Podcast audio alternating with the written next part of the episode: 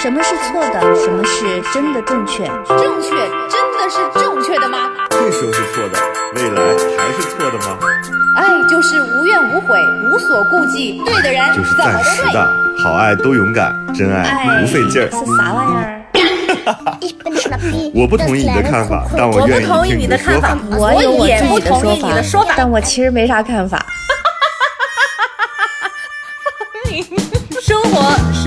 是永远吵不完的架生活是永远吐生不完的槽活。是永远翻不完的山。这里这里是过山情情感脱脱口秀，我是个知性的女子，我是方玲。我是永远都对的周我周。是普通人丁丁张。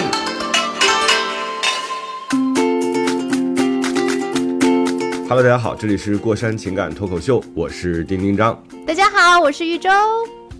大家好，我是方玲。哎呀妈呀，我的手，就是、哦我现我现在是兰花指叮叮张，是因为我昨天早上起来洗杯子的时候，你知道那种就是呃双层的双层玻璃的那种咖啡杯吗？的，嗯，知道。对，哎呀妈呀，我就是直接洗它的时候用力过猛了，我的手就直接把那个抓捏碎了碎了！天哪，抓碎了。哇，你还有这种功夫呢，对我也不知道，好厉害！按道理来说它很平滑，它不应该有这个问题，但是我就给抓碎了，抓碎了之后那个特别疼，十指连心，就是这个成语还是正确的。嗯，然后我就自己发现，就消毒，摁住了之后止血了之后，发现我家没有创可贴。我们作为 教大家家里要存的 就没有等到创可贴来的时候，我定了一个二十八分钟诉讼的那种。等他来了之后，我的伤口基本愈合了，就是 属于这种。但是现在你愈合的也现在他克制了？我，就是我原来不是那么爱洗手嘛，就是一动不动就要洗手，一天可能洗个几百次。现在我就是只能洗一只半的手，因为它正好是我左手的中指，嗯，就导致我整个的情况就是属于用这种用这种方式脱敏了。然后一般一般情况之下，就是如果遇到这种情况，你你你觉得你的朋友或者你最好的朋友，他们应该会怎么说？嗯最好的朋友就是跟你说过让你囤创可贴，你看吧，我说什么来着？就 是这种吧，应该。你们这种讨厌的家长，这就是属于讨厌的家长。嗯，因为讨厌的家长就是小孩生病的时候会跟小孩说反而：“怪你看，跟你说了不要乱跑吧，嗯，你乱跑出汗，出完汗之后风一吹感冒了吧，这是不好的示范啊。呃，然后方玲，你会怎么说啊？我会怎么说？就是我刚刚不说了吗？我说你是不是伤口快愈合了？没有丁丁张，我跟你讲，还有一种可能就是把自己手上的伤痕累累秀给你看，你那点儿算啥？我这啊哎，我这对呀，还有这种我这已经是家常便饭了。哦，这也是低情商回复。又啊，又是低情商商回复然后就我这我们刚都是我呀。我我们刚仨那个都不算高情商，一个调侃，一个嗯呃责嗯责备，还有一个就是就是事不关己，就是事不关己。你看我，你看我，你们为什么不看看我？对呀、那那那高那你们为什么不问我？你问我啊？高情商的怎么弄？那你应该怎么样？就是先是同理心，对不对？他说：“哎呦，真的是你这个伤口好深哦，我上一次也是这样过，而且就是血还滴下来了，滴在地上，我都差一点晕血。你一个人在家太嗯危险了，哦你怎么可以这样？是算高情商吗？对，这是高情商，哦这会让对方觉得心里暖暖的。真的吗你比如说，第一时间，如果方玲的手割伤了，我肯定会说：怎么那么不小心？嗯，怎么回事自己的？呃，对呀、就是我，我是发自内心这样讲。你知道，我昨天就发生这个事儿，我就把这个手手受伤的事儿，其实没有露伤口，我就拍给了一个朋友看。你知道，那朋友下午才给我回复，嗯，他说手指断了。没断就我别来前两烦我的意思呗。前两天我有一个朋友是过一个铁门的时候把脚划伤了，他他就跟我形容了他过铁门的时候怎么被脚划伤了，然后他跟我讲了半天，我说了三个字儿，上面有那个好疼啊。五五个字儿五个字儿，我说上面有上面有锈吗？他说哎就是。没注意，天太黑，我说咱回去看一眼有没有锈，我真带他去看了一眼，哦，没锈，我说没锈就没事儿，，不是有没有锈，它跟那个没关系。有没有锈，如果涉及到了这个铁的东西啊，那你说我这人应该还行吧？虽然我话不多，但是我还真带他看了一眼，啊是的，是的，铁的东西一定要去打破伤风针的。对就是嗯注意一下，不一定非得是有锈，就是跟有没有锈关系好像也没有那么大，就是还是要去，如果伤口比较深，一定要去打一针。最好是打一个，平时就可以打一个那个破伤风的一个预防针，那个是没有问题的。对，对嗯我昨天看到那个四个字手指断了之后，你知道我的回我是高情商回复，嗯嗯，你是怎么说呢？我说还有一部分 够用，哇，还还可以哎，够坚强的，对呀、有面儿。因为我没有讨到好嘛，我没有讨到好嘛，我只能只能默默的擦着眼泪退回到我原来的位置，就是这样的状态。你说你图个啥呀？就是一个手指割伤了，到处跟别人在说，丁丁长，没有到处？为哪啥那么有？卖惨？你数数，你加上你受伤的那个指头，话题啊是不是都已经超过十个了？差不多差不多。所有的朋友啊，所有的听众，我们今天就是做这样一个回复：当你自己手割伤了，然后你会希望得到什么样的回复？或者是说，当你的朋友、你的好友手割伤了，你会怎么高情商或者低情商的回复这件事情？你会轻描淡写，还是不是，你要先加一个问题：看他？你的手弄伤了，你会跟朋友说吗？是吗？还是默默的就自己包扎好？因为就是那你知道我这种嗯深情人设，你知道我会怎么办吗？嗯，我会打车到你的家里，敲开你的门，你用你破碎的手打开了你的门之后，我把你的手指含在我的嘴里，哎呀，我天！报警报警！不够疼，我要报警伤真的不够重。真的，我要报警你！说你们俩女的如此，你们俩女的如此的不浪漫，怎么能得到浪漫的这不？是浪漫，这行吧是这是浪好吗？这是矫情，对呀、你就自己。哎我跟你说我跟你讲，越是女生越呃，我知道丁，我知道丁一章为啥这么忙碌了。真的，他首歌上了之后，可能花半天时间在在搞这个事情。跟十几个人在聊，然后还要画表格还去判断谁的情商高。对，好嗯，收。我们我们这题外我们这题外话啊，今天就是因为。呃，就是突然间感受到切肤之痛之后，原来真的没有人在乎我，我以为是我想象中的呢。好，我们 我们继续我们的话题啊，因为上一周我们终于得到了一封男孩的来信，然后我就在那个呃男孩来信的过程当中啊，就是痛心疾首，捶胸顿足，我说真是一个好男孩啊。结果这期节目播出了之后，这个男孩迅速给了我们回复，嗯他特别可爱。我跟你讲，在节目还没有播的时候，就是就是他几嗯乎是占沙发的那种第一排留言，他说今天好像讲的是我的故事，他就开始在那里，对，他就在那里开始预判，因为丁丁章应该是在微博里面回复给他了。然后他就猜出来今天是聊他的故事，他就已经小板凳儿搬好了，在那儿坐着等。然后下、嗯底下给而且他会把这个过程啊，对听的过程他都给做了一个记录，以及他其实也没有辩解，对吧？他就是把这个自己的感受都写下来了。嗯然后他后来呢，又给我们回了一封稿啊，他这就直接把他现在的这个处理意见直接给说了。再次感谢三位老师的解疑答惑。嗯，昨天晚上节目更新后，我面笑心痛。哇，他自己还创造了一个成语“面笑心痛”。哎，就跟我昨天割伤手指的心情差不多。我面笑心痛的反复听了几遍，其实我也意识到就是这个结果。正如节目中所说的，可能是我太过于执着于“初恋”这个词了吧？你知道当时你们在聊这个事儿的时候，我都不觉得他是执着于“初恋”这个词，直到他自己回稿的时候讲到了这件事情，我说啊，可能这个男孩真的是在情感上比较幼稚啊。就幼稚是一个带引号的，你不要觉得伤害啊，就是他比较单纯的去理解了这个“初恋”这个词。是他说明明生活中有那么多的细节可以发现问题，但是内心还有个声音在辩解，这个其实很正常啊，因为你爱他嘛，所以你会为他找很多的理由。他说，呃，不，比如说辩解的那个声音就是说你是男生啊，那么脆弱，那么敏感干什么？他可是你初恋女朋友啊。括号一直沉浸在自己对初恋的美好幻想中，然后他说再多的话也不多说了，既然知道结果，那就快刀斩乱麻。我打算今天就去结束这段不完美的恋爱。然后呢，他自己就发完这段之后啊，我就跟他又回了一条，我说你一定要告诉我们这个结果是什么，因为我们大家都很关心你。结果你知道，当晚啊，我又收到他的回复，这个真的很宝贵。很吓人，很宝贵。对，我唯一的，我们前面讲了很多个案例，然后大家基本上都有过第一次回复，但是第二次回复的目前好像只有他。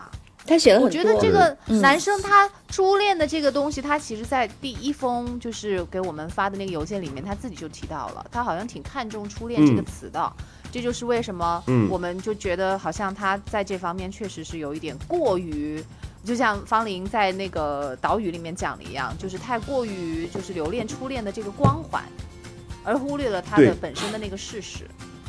嗯然后你知道这男孩多牛？他自己当天晚上就找他啊，他说昨天晚上我去找他，直接开门见山的问他，为啥还在社交软件上找别人聊天？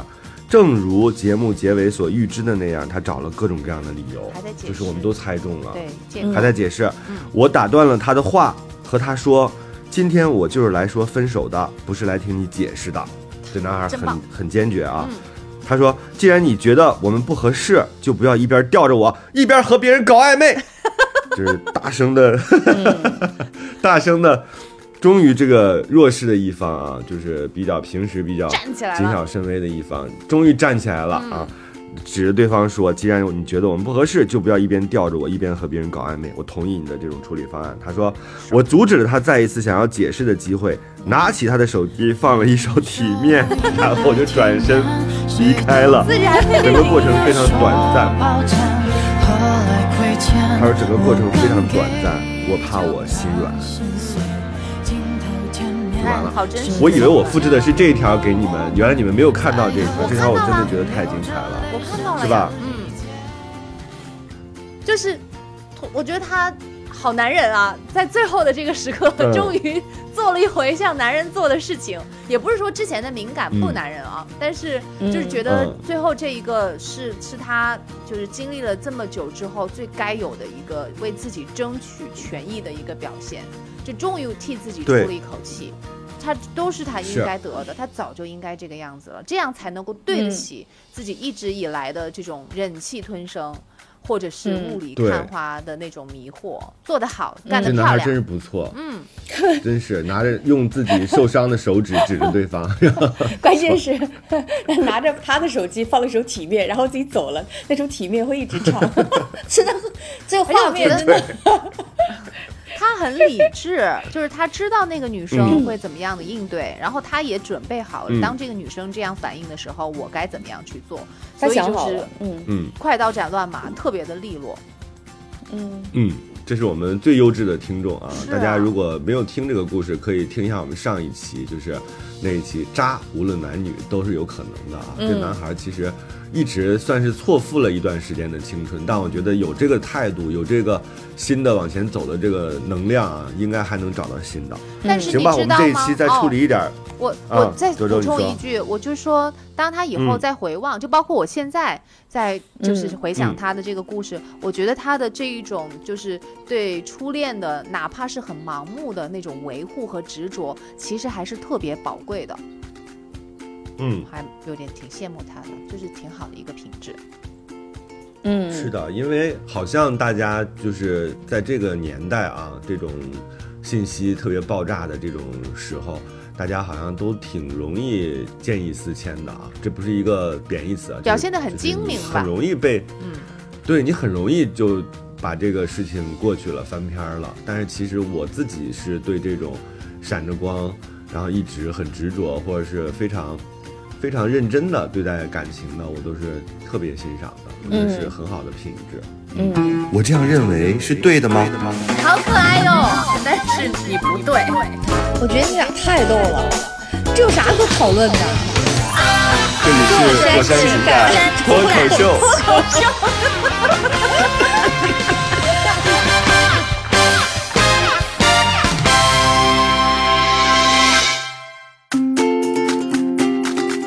丁香，你看好吧咱们没没时间聊那两个小的，你就直接进入大的吧。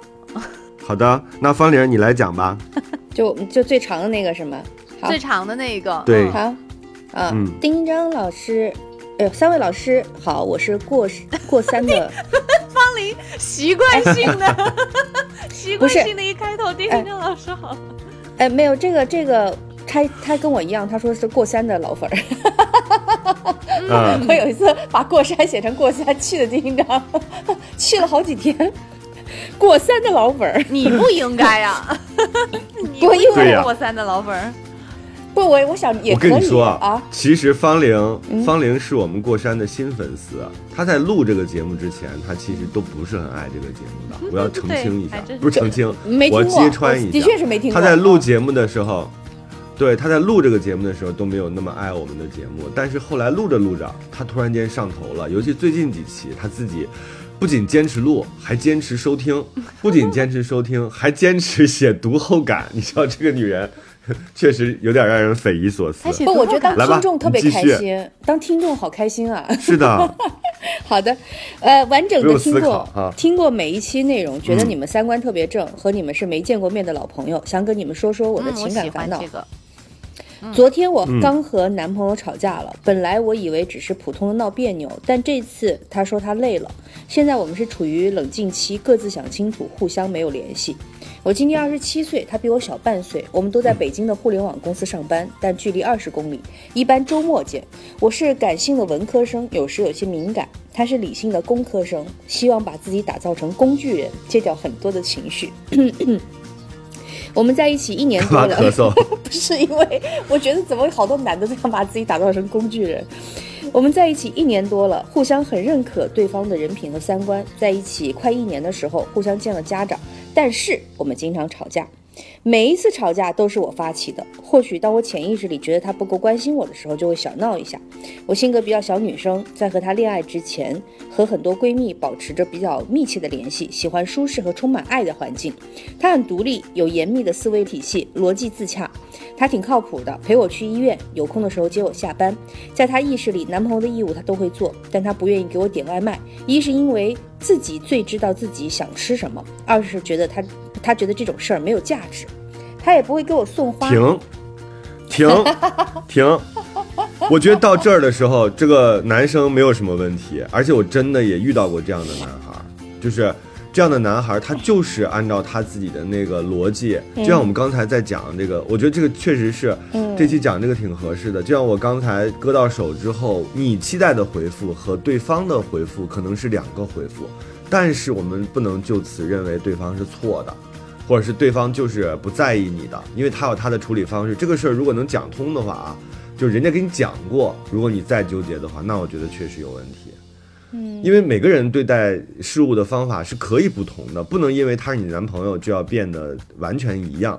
嗯，嗯，这男孩显然就是那种理科的、我理性的同意。嗯，也不同意。我是觉得，我听到这儿，我我确实觉得两个人其实都没问题，因为有的时候嗯两个人在一块儿，他争吵产生问题，只能够说明他们两个人相处起来嗯存在问题，不代表他们俩各自都有问题，可能各自都是很好的人，只是他们两个人的齿轮没有卡到一起去，就或者是卡不到一起去。但是我我看到这个，我稍稍觉得男生少了一点点情感上的一个投入。但是谈恋爱恰恰又是讲究情感的。我觉得女生她在一定程度上面想要有一生有有一种情感上面的这种表达，也不是一个很过分的要求。而一个再理科的一个男生碰到自己心仪的女生，其实他多多少少也还是会流露出一些多余工具人的情感因素。所以，我我觉得。反正我我是觉得这个有点点纠结了有点冰冷，我觉得有点冰冷。我只能看到这儿，我是觉得这两个人其实是不合适的。其 其实都蛮好，走开！但是不符合，不不不互相符合。怎么了？我又说了废话是吗？因为 不是为，你就你到听到这儿，我以为你会总结出什么？你说这两个人是不合适的，然后听众立刻转身哭去了。嗯，为什么呀 我？把它读完哈。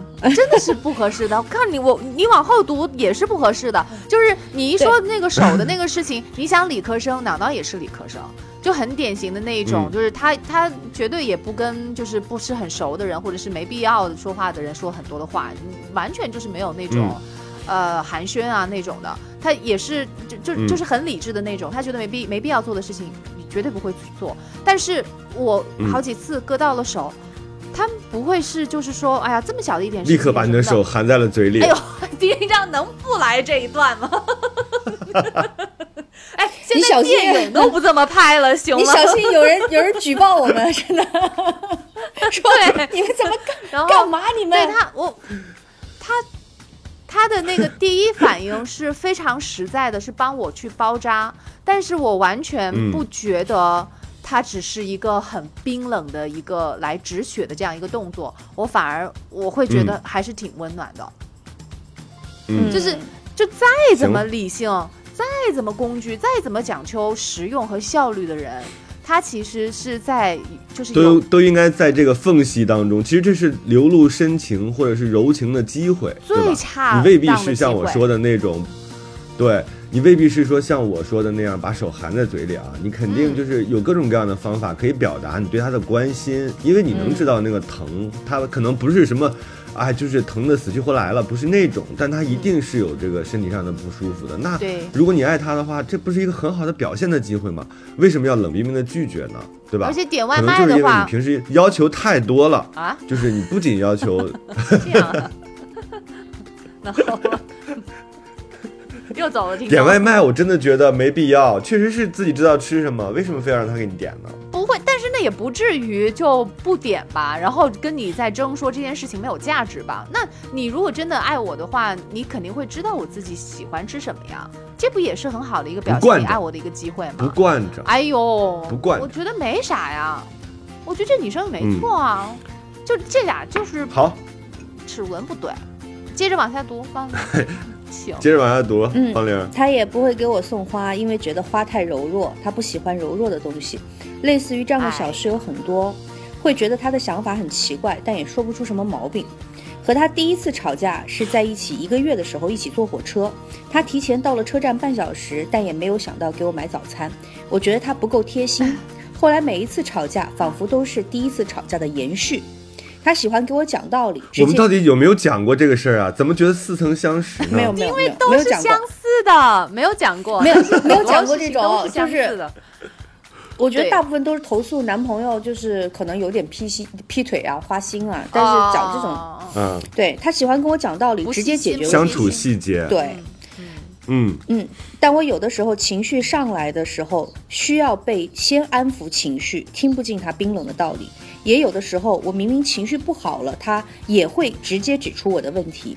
他不是刻意针对我，但是这样的逆耳忠言听多了之后，我好像渐渐没有以前自信了，有时候也觉得没有以前快乐了。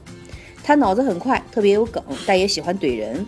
和他说过，我更需要鼓励和爱，因为在充满爱意的环境里会做得更好。但是他从小习惯了充满竞争的环境，也习惯被同学、老师夸奖，不会夸奖别人。我很无奈，明明我是很骄傲的人，但在他面前总被压制住。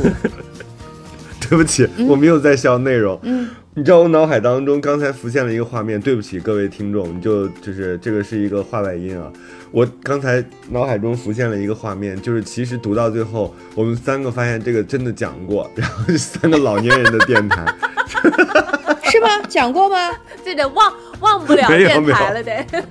对，忘不了电台。真的讲过吗所有的听众说，所有的听众都说他们三个怎么回事？明明讲过，又讲了一遍，而且讲的跟上次一模一样，就是重播了一期节目我跟。你讲，能讲的一模一样，那也是我们的能力。不可能，我们也我们也有成长，我们这不是但不是白吃的。方玲好可爱，我们真的讲过吗？没有没有没讲，没有要相讲过吧信自己。如果啊没有讲过，没有讲过。亲爱的听众朋友们，如果你们真的就听过这一期啊，就是我们在平行世界会有录过，我怎么觉得那么似曾相识？就是你一定不要告诉我们，让我们还要坚持的相信我们自己记忆力是可以的。以后那我们就我们要有这个默契。做到一定年头，一定会发生这样的事情。对，我们就大家是在就拓展自己的思路嘛，对不对？我们就拓展一下自己的思路。我们今天想到什么，我们偏不讲什么，我们就拧着讲，看看能讲出来啥，好吗？是的，大家就当那个还是第一次听吧，别揭穿嘛，太残忍了。对对对，不要告诉我们啊！你看，听到这儿的时候，你会发现说，这个女孩其实她是对情感这块儿，她是有分析的。人家不是说来这儿就是发泄情绪，是吧？或者是就是来投诉的，她自己很了解自己。她说我特别需要有爱和鼓励，然后希望能够就是在充满爱意的环境当中去就是呃生活，这样的话能对他自己更好。然后他自己分析那个男孩是喜欢竞争的，这个真的是我我觉得。呃，问题其实有点多。我们先停在这儿啊，我们先讲讲这一块儿。就是，其实你看他自己一直没有停下来要求。我们不是都会说沟通嘛，对吧？就是当我自己在一个关系当中感感觉到不适，或者是不舒服的时候，我第一时间一定要跟对方沟通。我觉得女孩其实沟通挺多的，但是显然她没有男孩这个逻辑更严密，或者说男孩这个逻辑更自洽，男孩有点听不太进去啊。我是觉得，虽然是要沟通，但是有好多问题，尤其是像这种性格上的这种东西，是沟通无效的。就不是说你沟通的不够，或者是沟通的时间不长、不够长，呃，嗯，就是不是说你给足了时间或者给足了分量，这个问题就能解决。尤其是像他们这种，我觉得像是典型的，他们就是就是不同的一个齿轮，因为你们换一个合适的人。就是对你们都还是依然做自己，男生依然是一个工具人，是一个很实用。但是对方换了一个，他也很认可，就是做事情要讲究效率，然后觉得点外卖要自己点，就是就就就不需要别人帮你点外卖的一个女生，这两个人就会很合适。然后这个女生她也是做自己，但是就碰到另外一个可能比较细腻一点的、爱付出的、爱照顾她的一个男生，哎，他。他也喜欢这个女生这这个现在的这个样子，所以不是他们的样子有问题，而是他们选错了对方。你换一个人就都合适了。如果你还一直是坚持这个人，这俩永远都搞不到一块去，这个磨合不了。我讲重一点哈，我觉得这男的找不着合适的人。嗯，不是因为我说，不不不，我不是我我我这个话是可以说是句气话。但是呢，我觉得他找到合适的人的难难度比这个女孩要大得多得多。是我看完之后，我觉得他有个问题，他问题不在于他是一个什么样的人，问题是在于他没有把生活里的人做区别对待。我觉得你是个什么样的人一点都不重要。嗯，人家说这个这这人有毛病，是个坏人，他都能找到一个人过一辈子呢，对吧？谁说他就不能过一辈子了？对吧？坏不坏人，他他有没有犯法，有没有道德瑕疵，那那是社会或者是法律给他的评价。但是在爱人这件事情上，我觉得其实是不存在这种社会体系的评价的。他就是没有区别对待，你对待女朋友跟对待同事是一样的，那谁跟你谈恋爱呀？我跟你做同事不就完了吗？是吧？嗯，就那哦哦，我我同事，我坐在我隔壁桌的同事，他要是生病了，周围就我一个人，他只能给我打电话了，我是不是也得陪他去医院？嗯那那我我是不是我也不会给我同事送花，不会给他订外卖，因为我觉得他没有必要。就是你如果把女朋友只当做一个同学或者同事或者生命当中一个普通的人的话，那你路过你的永远都是跟你没有关系的人。所以他会那我再我再说一句更重的话，就是这个男生他只把这个女生没有区别对待，就是。只在这个女生身上，女朋友跟同事是同样的人，但并不代表他以后他以后碰不到一个能够让他区别对待的女朋友。嗯，我觉得很，我觉得他未必哎，周周，为什么？就是他未必，很有可能，他很有可能就是因为他自己这个标准啊比较多，以及他自己总是有很多道理嘛。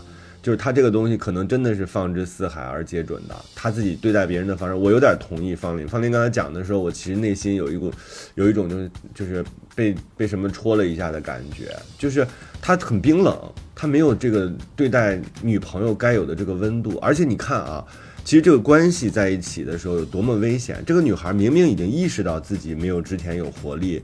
没有之前快乐了。但是你看她在讲这这段的时候，她其实在男孩的逻辑当中了，而且她会认为这是逆耳忠言。嗯，对，就等于是他在这个男孩的逻辑当中，逐渐的就是被吸干了他自己那种对爱的冲动。你知道为什么？因为就像我之前说的，他们俩谁都没错，只是他们不合适。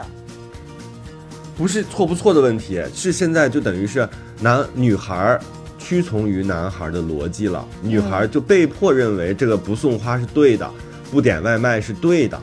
当然，你说必须要是什么事无巨细，我是完全不会同意啊。但是你说一点儿都不妥协，完全按照对方的这个逻辑来，那我也觉得这个是很有问题的。这特别像当时那看到的那个叫自恋型自恋型人格障碍，就是他自己认为他自己是对的，他是全世界的中心，他不仅要灌输他的想法给你，还要你按照他的想法去做，这个其实挺危险的。我微博上有有转这个，大家可以看一下啊，就是你看看他是不是符合这个，因为你一旦脱离了他的这个就是情感关系当中的这个规则，他就会认为你是错的，那你当然会越来越不开心了。啊，你一旦想要一朵花儿，他就说你这是错的，你要花干嘛？花那么脆弱，你认为这个东西是错的时候，你内内心就渐渐的改变了，然后你就屈从了，那你就自然不开心了。这个事儿就是一个逻辑，它最后形成一个闭环之后，你会越来越就会被吸干的，这有点恐怖啊！如果仔细想的话，我们现在暂时没有办法看那么全，但是我自己是觉得这个男孩有点太自我中心了，没有把这个女孩真正的放在心上。嗯，我我还是觉得这个男生唯一的一个错就是，呃，把这个让他没有动心，明明没有动心的女朋友就当做了自己的女朋友，但是有可能他是从来没有碰到过让自己动心的人。所以对他来讲，可能这个就是谈恋爱，这个就可以说是女朋友。但是对于女朋友来说，就像方玲说的，他其实是没有区别对待的。那这个男生其实在这个时候就应该要，就是要换一个名称，这只是 只是一个工具意义上的变成同事。对。我这样认为是对的吗？你好可爱哟，但是你不对。我觉得你俩太逗了，这有啥可讨论的？这里是过山情感脱口这里是秀，过山情感脱口秀。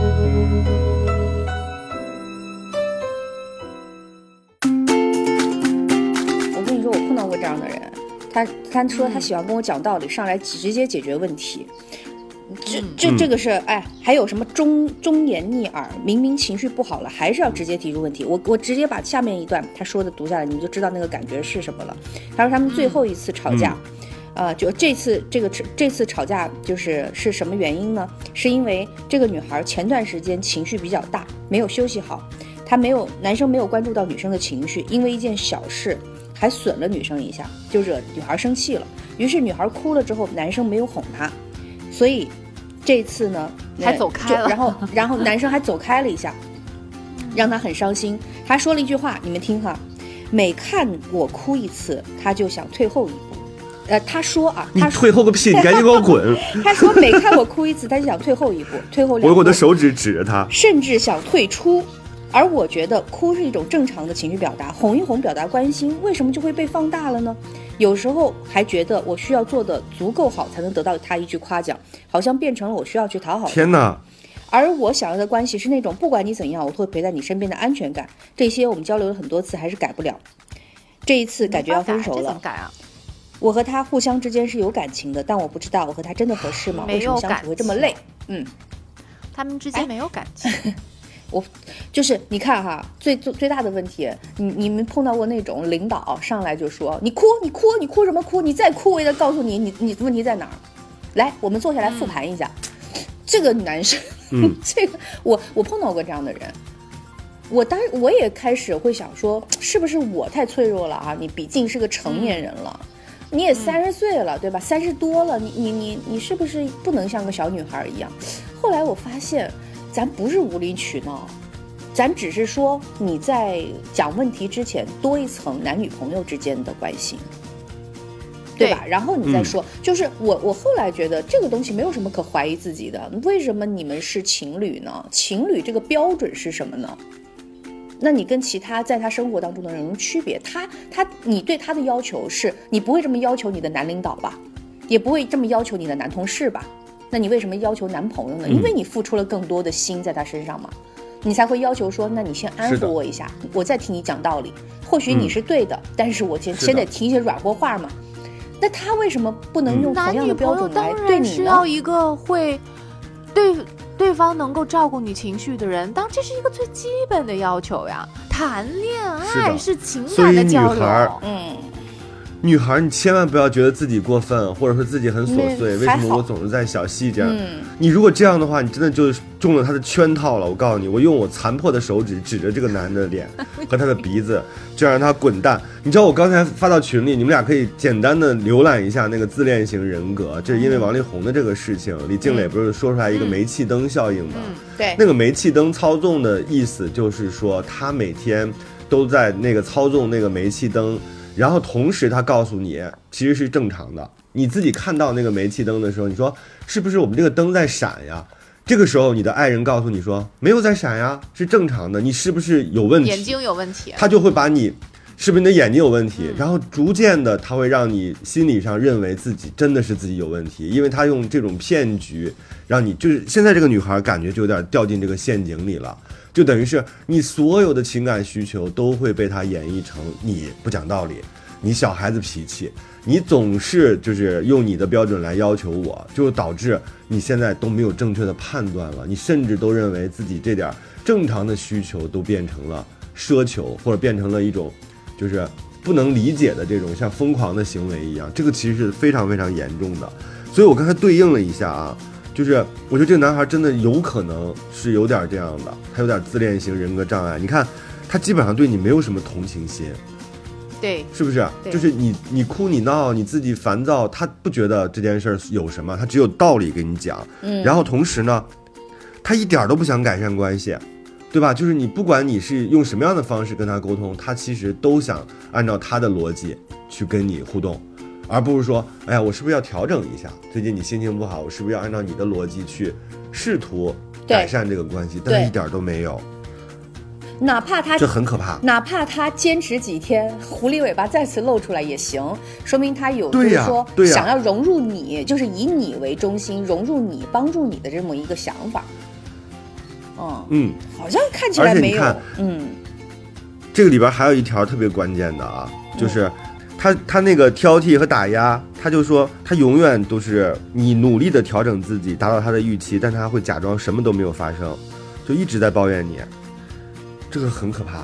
哎，好哎像你们这样说，好像确实这个男生有点问题啊。我原来以为是只是这嗯两个人不合适，但是我不知道这个男生是不是对所有的女朋友都这样。如果所有的女朋友都这样的话，那他应该还是我觉得很有可能，我觉得他很有可能是对所有女朋友都这样，哦。是的，嗯，因为你想想看他的年纪，二十六岁，对吧？二十六岁是一个年轻啊，对，二十六岁是一个还不着急，说我一定要找一个女朋友，要对付，就是要应付家里面，就是我这个女朋友不能跑了，他没有这个没有这个需求，所以这个女朋友是自愿交的。你说是一个程序员自愿交一女朋友，然后完事儿就是又故意打压他，他图啥？那 就是就是我想不出来他会图什么，就是，所以他只能说是，只只能说是他就是这样的人，可能他习惯了，嗯他觉得这样是对的，嗯。嗯。哎呀，那好希望他早日遇到一个就是让他能够动心的人，能够化掉他内心的那一个冰块，让他体会一下爱情是什么滋味，让他打开心扉的人哦。他那个时候就知道了。嗯，我现在截了一瓶非常关键的，就是跟自恋型人格有关系的这样一瓶文字啊，你们看进去，你们去看一下，真的触目惊心。我觉得基本上就描绘了这个女孩现在的现状啊，这个太令人窒息了。就是他讲完了所有的这个呃男女关系当中，这个人他自己对待情感的态度之后，他讲到第二十二点，你看这个二十二点非常的核心，哦他说扼杀你对正常的有温度的关系的向往，目的是绊住你。当你发出真正有价值的见解，例如这个世界上存在着很多有温度的伴侣，会给予所爱之人温情的安慰，而你也曾见过这样的人，他会竭力的向你泼冷水，表示你疯了或者有妄想症。嗯，嗯，你看他跟这个女孩的相处就是这样的，但凡这个女孩想要一点儿，就是多余的，或者是说就是本来很正常常的情感的时候，情感要求这个。对所以我就像是我觉得人生我手指手指破了，你嗯是不是得要问候我一下？你是不是要帮我包扎一下？是的然后对方说：“你疯了吧？嗯这 这难道不是应该自己要做的事情吗？我有那么多事情要忙，这点事情你都自己都照顾不了。所以，所以说我们有的时候会矫枉过正。你说到那个订外卖这事儿，就是给女朋友订外卖，你老是嗯看电视剧里面、说男孩追女生的时候，啊，给女生送花、订外卖这些事儿，就是你当你说到这些情节，你表示对男朋友说，哎，我也很喜欢这样的表达的时候，男朋友往往会说，你看电视剧看傻了吧，对不对？嗯会，嗯我们在生活中可能会碰到这种这种话或者这种玩笑，但是你要看他怎么做，他真是觉得你傻了，那你这那那你就觉得就其实就跟他就没话聊了。如果他只是开玩玩笑说你是不是看电视剧看傻了，但是他会意识到第二，天给你订了，对是吧你？订了一个最贵的外卖，最好吃的，嗯哪怕只有一次，我觉得这事儿都不算嗯完。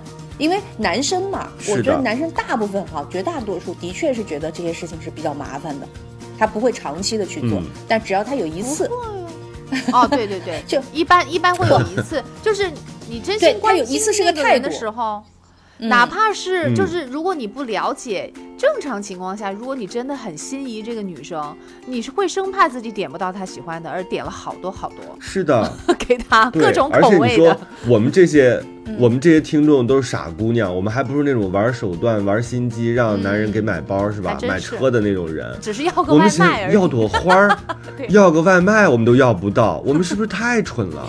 所以啊，因为这期节目播出的时候正逢嗯假节日啊，节日节日很多的这样一个时段，如果你都已经明里暗里就是想跟男朋友说，我想要一颗这个一朵花或者一束花，在这个节日的时候，我觉得这很浪漫，男朋友还说你这个。太不切实际、没有意义的话，你赶紧让他滚蛋，你就不要再留他过新年了，这太过分了。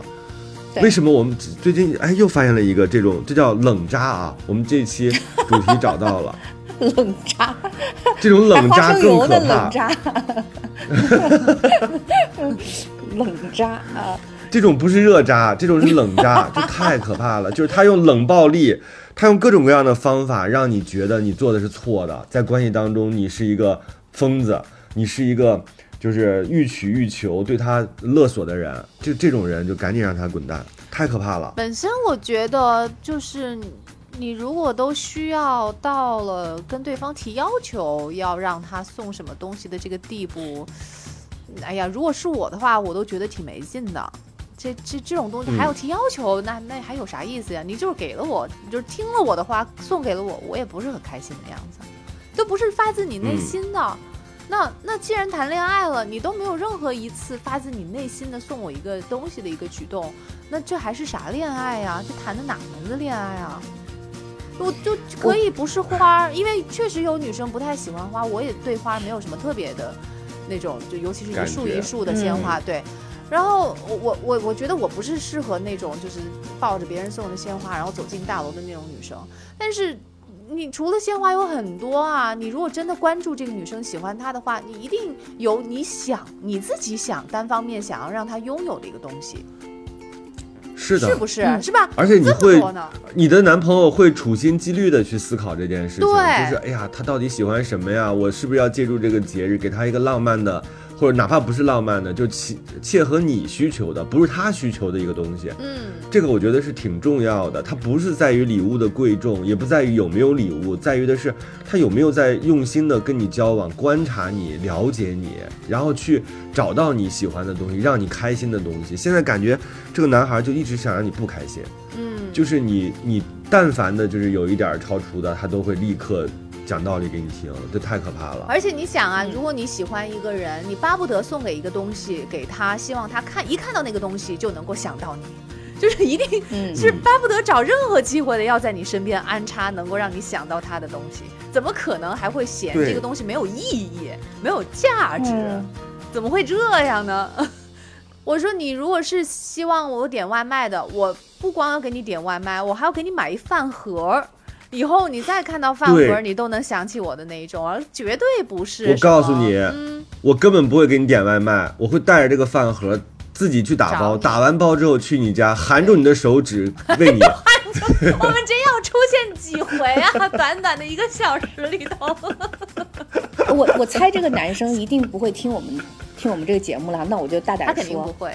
哎，哦。我我是觉得他就是听你也可以大胆说呀，不我是我我想我想要隔空给这个女孩一点方法，嗯，可以使用一下，就是使用一些就好好是好，就是使用啥呀？他俩现在估计，你看那个男生已经说你哭一次我退后一次，我现在已经退的差不多了，他要分手了。哎不，我跟你讲，这个男生哎，你你嗯。分手了也就算了啊，分手了也就算了。但是嗯。我觉得这个女生，你要是万一还有一丝侥幸心理，说啊，嗯就是这个，哎，你别说他给我们写信哦，你你很多女孩不一定是说，呃，真的是呃决绝的要分手了，她在这里面有很多的纠结的。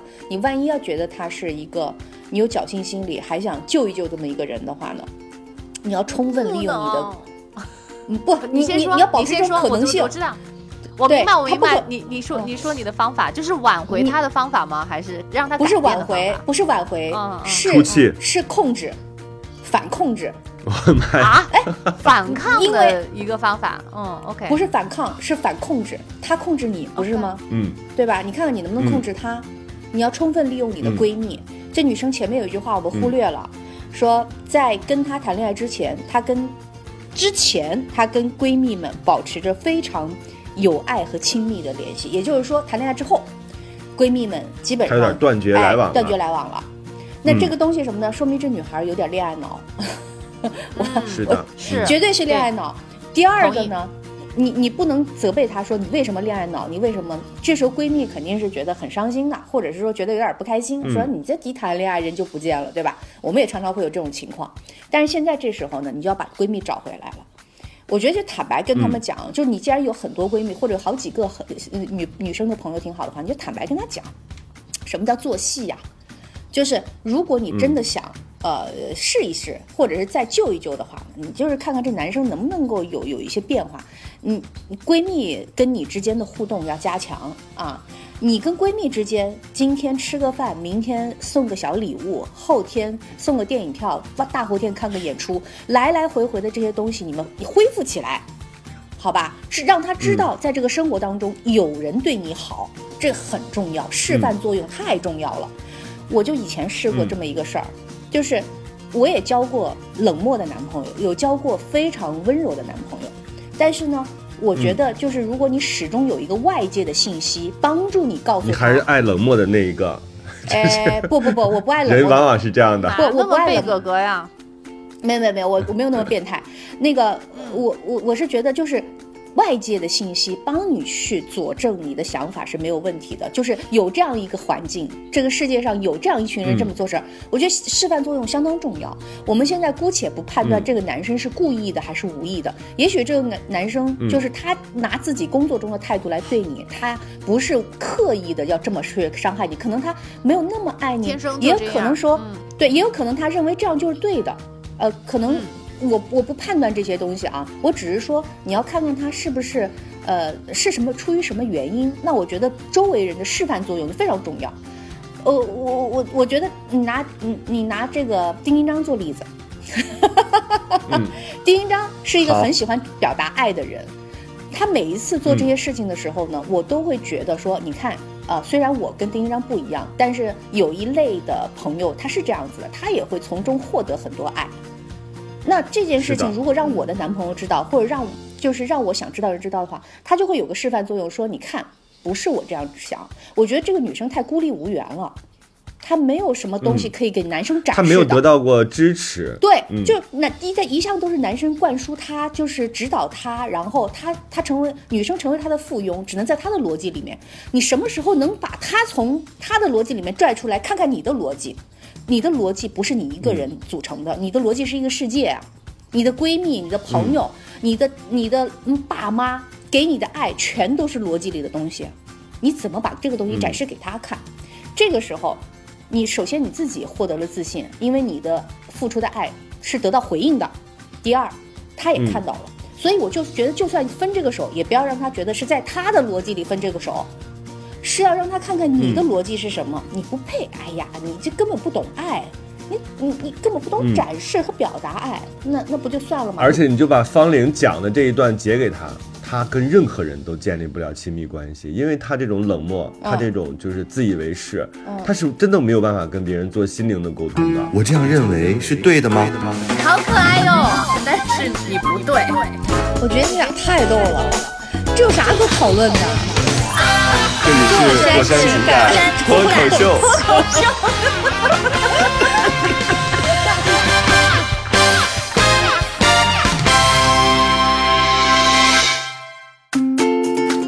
我现在再回过头来讲这个，我刚才发进去的，你们真的要仔细看一下。所有的女生啊，咱们现在学习一定要学习，就是学习能干嘛呢？让能让你真的知道这个知识的知识的这个理论基础在哪。我现在越越看这个，他越像这个自恋型人格障碍。你看他自己怎么来定义这个事儿，我觉得大家一定要认真听一下。然后这个女孩啊，给我们写信这个女孩，你也去对照你男朋友是不是这样的。他说这一类人是绝对自我中心，可以不带心理障碍的利用一切可以利用的人和事物服务于自己的利益和目的，且不具备任何情感能力，包括同理心和共情力的人。他们伤害别人的方式类似于情感吸血鬼，结果往往被吸血的对象会从活蹦乱跳变得奄奄一息。嗯，是不是跟那女孩讲的很像？就她变得不快乐了。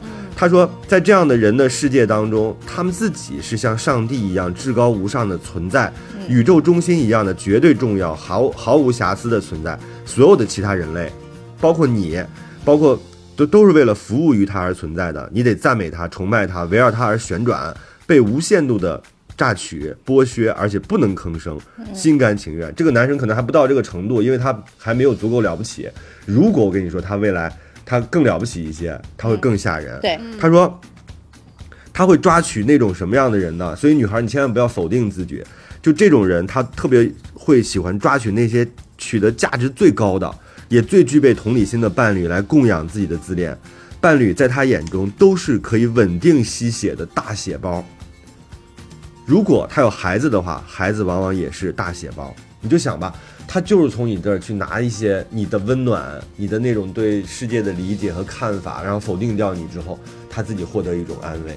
嗯，就是这这有点真的很像后边这些条儿啊，我在微博上有，大家可以真的去对照一下，是不是你身边的人就是这样的他？获得什么安慰就是呢？就是他吸这个血是什么什么养？他有一种那种莫名的我能理解那个东西，就是说你当你压制压制一个人的时候，你嗯，然后你会有一种莫名的，就是那种感觉，就是我能体会到有一些人有这种东西，所以我一般离这种人感特别远。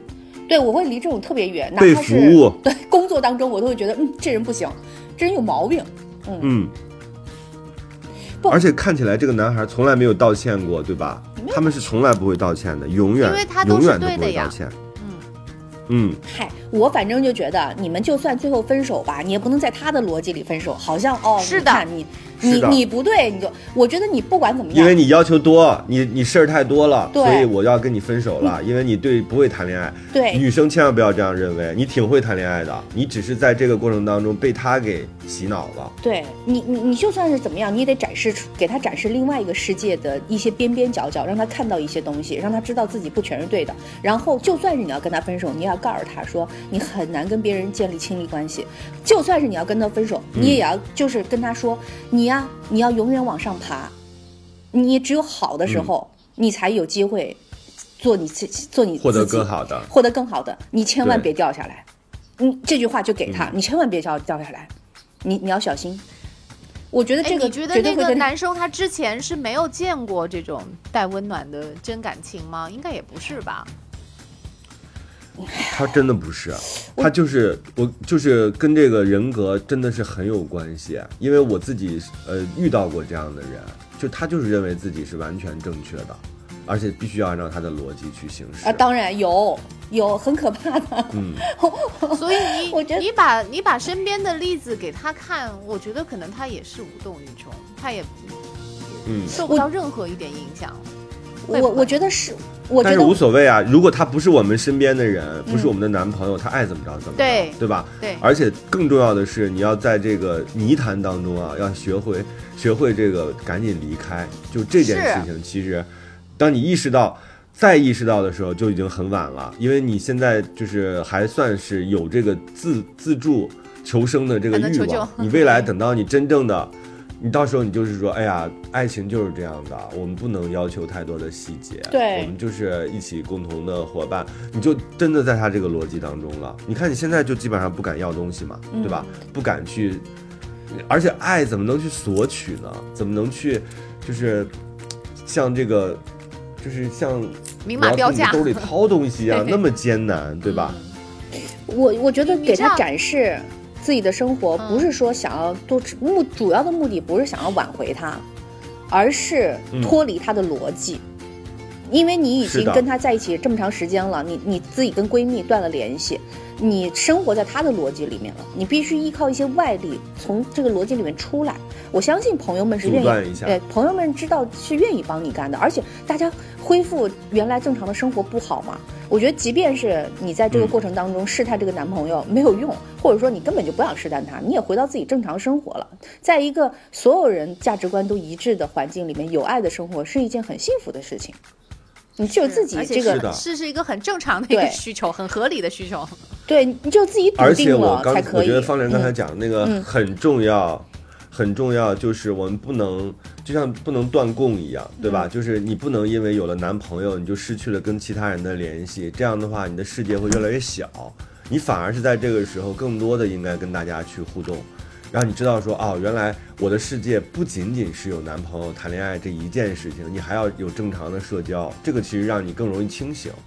就是不然的话，你会在两个人每天都在相处的过程当中，逐渐的就会迷失自我。尤其像你这种有点恋爱脑的女孩，这样的话，其实才能够有健康的情感的关系。哎，其实因为你又你不能谈一辈子恋爱，对不对？你到最终，嗯，你一定是还是会恢复到正常的一个生活，然后男朋友、老公就变成了你的一个家人了。谁会天天把家人捧在手心里头，然后天天端着看呀，对不对？他其实就已经变成一个很正常、很平常的一个生活的一部分。那你那个时候，你其实嗯就。就回归正以以前你该干嘛干嘛，该跟朋友聚跟朋友聚，你该认真工作认真工作，该想自己未来想自己未来。男朋友已经是一个嗯很、很轻松平常的，就是一个就不是说感情淡了啊，就越是这种才是就因为你就已经是很已经是家人了，你才会有这种放松的一种情感。所以你你一定不能够就是为了谈一个恋爱，把自己的生活搅得天翻地覆，然后跟以前是完全两极化的那种，那这这这段恋爱肯定成不了。嗯，很多的经验都是这个样。样子，嗯，我们以为这是一个小事儿，结果越越来越发现啊，你看他没有那种特别明的，嗯。没有特别明的那种什么渣呀，或者是他自己去劈腿啦，他有花花肠子呀，他不是，感觉好像就是两个人相处细节的问题，但是你最后发现说，这个窟窿其实更大，因为他往往掏空的是女生，嗯，就是他等于把这个女生所有的情感的东西全都给掏空了。你最后你离开他的时候，你会发现说我很差吗？我我是一个不配得到更温暖的爱的人吗？当然你会变成这样一个人。嗯这个其实这个其实比他出轨，比他跟其他另外一个人在一起，可能对你的伤害更大，大因为他伤伤害的是你核心的东西。嗯，啊，好气人啊！我预测又是一个快刀斩乱麻的一个被我们预料到的一个嗯结局。就其实不是说嗯。大家没主意，我反而觉得大家其实在给我们留言的时候，他其实已经打定主意了，但是就需要别人再嗯。推一把，需要别人再认可一下，盖个章，然后 他就嗯。可以去执行了。嗯，就包括像上一次那个男生一样，他在回复别人留言，他就说其实大家也都看得很清楚，不然的话其实也不能给我们写这么条理清晰的一些留言嘛。但是他就怕错杀，嗯，那他就是嗯需要别人第三方再去认证一下，再求证一下他的这个想法是不是对的，是不是正常的。所以我们哎就只我觉得起到一个这样的一个作用。嗯，我觉得今天这个其实挺有代表性的，就是我们往往听到那些比较有明确信号的，说这人，呃，有有很多这样或者那样的问题，我们都会比较好做判断。但是像这种，我们三个人其实都是有一点，担忧的，就是怕自己的意见会给到别人一个不好的导向，对吧？因为我们只是看文字，所以所以，但是看完之后，我我我我刚刚反复看了一下，我觉得，呃，这个男生你的确是需要考虑一下，就是因为我我觉得恋爱脑的女生很容易就是没有外力借助，她很难，她即便是想清楚了，她很难从这个关系里面出来，真的像一个很难的沼泽地一样，会自己越陷越深。真的，只要这男生稍微展示一下，或者是啊怎么样，就是嗯，因为你已经在他的逻辑里了，你不要以为我们今天这五十分钟一个小时能够帮他什么。我觉得如果他自己不、嗯不真正的用一些外力来帮助自己，他很难的。我刚我刚刚还在想说点外卖，我本来觉得点外卖这个东西的确也不需要别人点，对，但我也以为 但是你看，是的，但是你看他哈，他们两个人周末才会见，离距离二十公里的公司能干啥？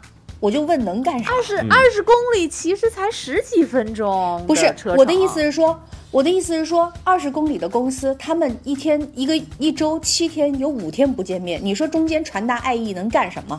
发微信、啊打视频电话，那不就是点点外卖吗？对是？吧？我、就是啊我我送个东西给你，你送个东西给我，啊，二十公里的跑腿费还贵，那我在你家家附近给你点个外卖送过去，不就是干这些事儿吗？还能干啥？这这是谈恋爱的一种手段啊，是因为你们其实是在一个同虽然是同城，但是也是个远距离呀、我不能一天到晚就嗯跟你在一块，每天晚上吃饭。那我不就是干这些事儿吗？我、嗯我不能陪你吃饭，我不能给你点个外卖吗？我刚刚突然看到了，哎，我说的确是，的确是他为什么女生要求他点外卖？我觉得大概也有这个意思。就我说白了，我跟你讲，只要只要爱你的话，做多少事情都还嫌少；但是不爱你的话，什么都都是觉得是多余的，什么都不想做。所以你们俩现在，你们俩现在两位女主播要向开头的我道歉，为啥要？向六十分钟之前的我道歉，因为我手割破了之后，当我向你们说的时候，你们认为我是一个索取爱和大惊小怪的人，但其实不对啊，那是我就希望得到你们的安慰，对吧？这是我一个很正常的情感诉求。是是是，对对对，我你现俩道歉，我先道歉，我现在就打车去你家门口，这，哎呦，好恶心，我都说不出来。哎呦，算了算了，道歉道歉道歉，放过我们吧，放过我们，放过我们吧。不是所有的人都能喊我的手的，哎。呀哎呀哎呀，我天，尤其你都一天没洗了，你那根手指。真的，好吧，嗯好吧，那我们这期就是这样，我们送什么歌给他呢？夏雨有一首歌，头发甩甩，大步的走开。甩甩大步的走开，对对对，可以，对那首吧。嗯。哒哒对对对，我觉得是潇洒一点，嗯然后你对，赶紧把你的闺蜜团找回来，挺有用的。对，嗯，赶紧让这个臭男人离开你，就这样吧，好吧，好拜拜等。你的回复哦，给我们回信哦嗯，加油，拜拜。拜拜。拜拜。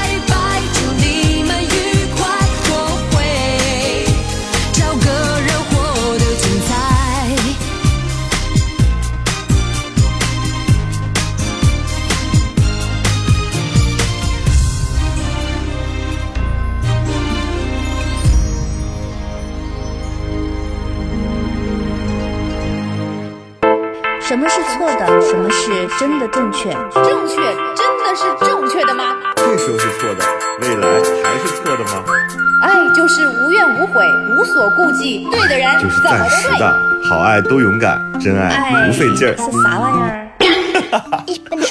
我不同意你的看法，但我愿意听你的说法。我有我也自己的不同意说你的说法但我其实没啥看法。生活是永远吵不完的架生活是永远吐生不完的槽活。是永远翻不完的山。这里是破山情情感脱脱口秀秀。我是个知性的女子，我是方琳。我是永远都对的我是普通人丁丁张。